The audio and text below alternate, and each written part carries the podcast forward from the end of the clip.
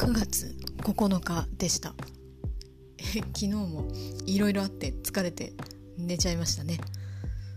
えー、そんな昨日は久しぶりに対面のヨガのグループレッスンを受けました。あの普段はヨガの練習って一人でしかやらないのであのこうやって